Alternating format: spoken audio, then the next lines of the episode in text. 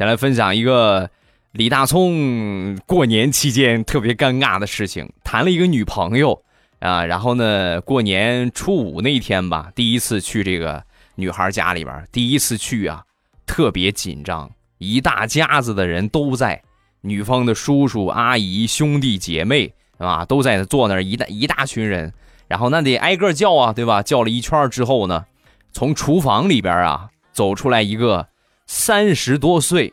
留着板寸的一个女的，然后这个时候啊，就是他那个准岳父就跟大葱就说：“这是你姑，本来人就多，挨个叫这个叫那个，脑子就够乱的。”他爸这么一说呀，当时脑子彻底短路了。一听这是尼姑啊，然后赶紧过去，双手合十：“